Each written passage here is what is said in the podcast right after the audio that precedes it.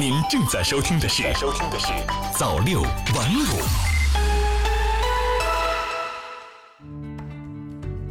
各位好，欢迎收听早六晚五，我是孟昌。今天是二零一九年八月十一号，星期天。我们一起来看一下本周新闻回顾。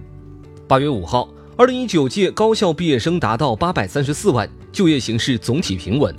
央广网北京八月五号消息，二零一九届高校毕业生达到八百三十四万，再次创下了历史新高。人力资源和社会保障部表示，目前的高校毕业生就业进展总体是平稳的，就业水平与往年基本持平，就业局势基本稳定。国家统计局七十年来国家粮食总产量增长四点八倍。国家统计局八月五日发布的《新中国成立七十周年经济社会发展成就报告》。报告显示，二零一八年全国粮食总产量为一万三千一百五十八亿斤，比一九四九年增长四点八倍，年均增长百分之二点六。八月六号，五省市上线电子结婚证，可用于购房贷款办理、房产过户。新京报八月六日消息，支付宝宣布，福建、江西、江苏、浙江、重庆五省市已上线电子结婚证。已经登记结婚的夫妇上支付宝刷脸就能领取到和实体证相对应的电子结婚证，同时也可以办理补领婚姻证预约、婚姻登记信息核验等服务，并且电子结婚证效用等于结婚证，可用于购房贷款办理、房产过户、继承遗产、财产公证、子女入学等。央行于十四日在香港发行三百亿元人民币央行票据。中国人民银行八月六号发布消息称，为完善香港人民币债券收益率曲线，中国人民银行将于二零一九年八月十四号在香港发行两期人民币央行票据，总发行量为三百亿元，其中三个月央行票据两百亿元，一年期央行票据一百亿元。八月七号，交通运输部明年起，ETC 单卡用户不再享受 ETC 通行费优惠。新华社北京八月七号电，记者七日从交通运输部了解到，从二零二零年一月一号起，ETC 单卡用户不再享受原则上不小于百分之五的车辆通行费基本优惠政策。对于这部分用户，交通运输部门将组织相关机构为其免费安装 ETC 车载装置。七十年来，我国农村居民人均可支配收入实际增长四十倍。国家统计局八月七号发布的《新中国成立七十周年经济社会发展成就报告》报告显示，二零一八年农村居民人均可支配收入一万四千六百一十七元，扣除物价因素，比一九四九年实际增长四十倍，年均实际增长百分之五点五。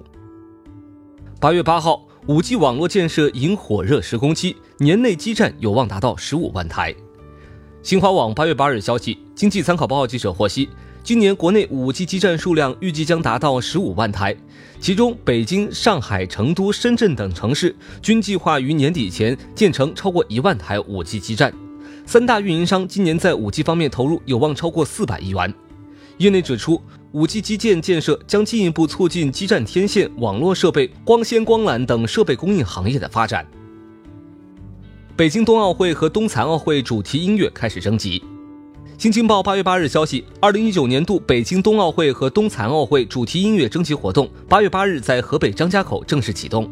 今年主题音乐的征集范围为原创歌曲和未经谱曲的歌词作品。征集截止日期为今年十二月三十一号，应征者可以通过北京冬奥组委会官网下载征集文件进行投稿。最终，官方将从所有投稿文件中选出十首歌曲、二十首歌词。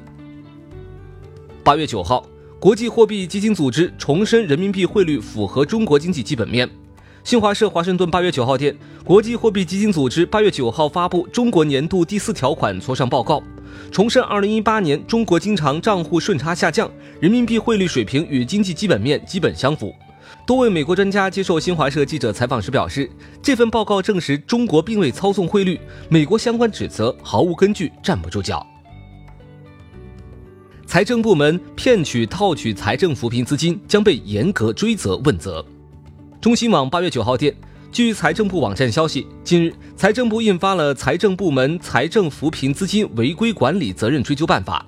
财政部有关负责人近日介绍，财政部门及其工作人员以弄虚作假手段骗取、套取财政扶贫资金将被追责。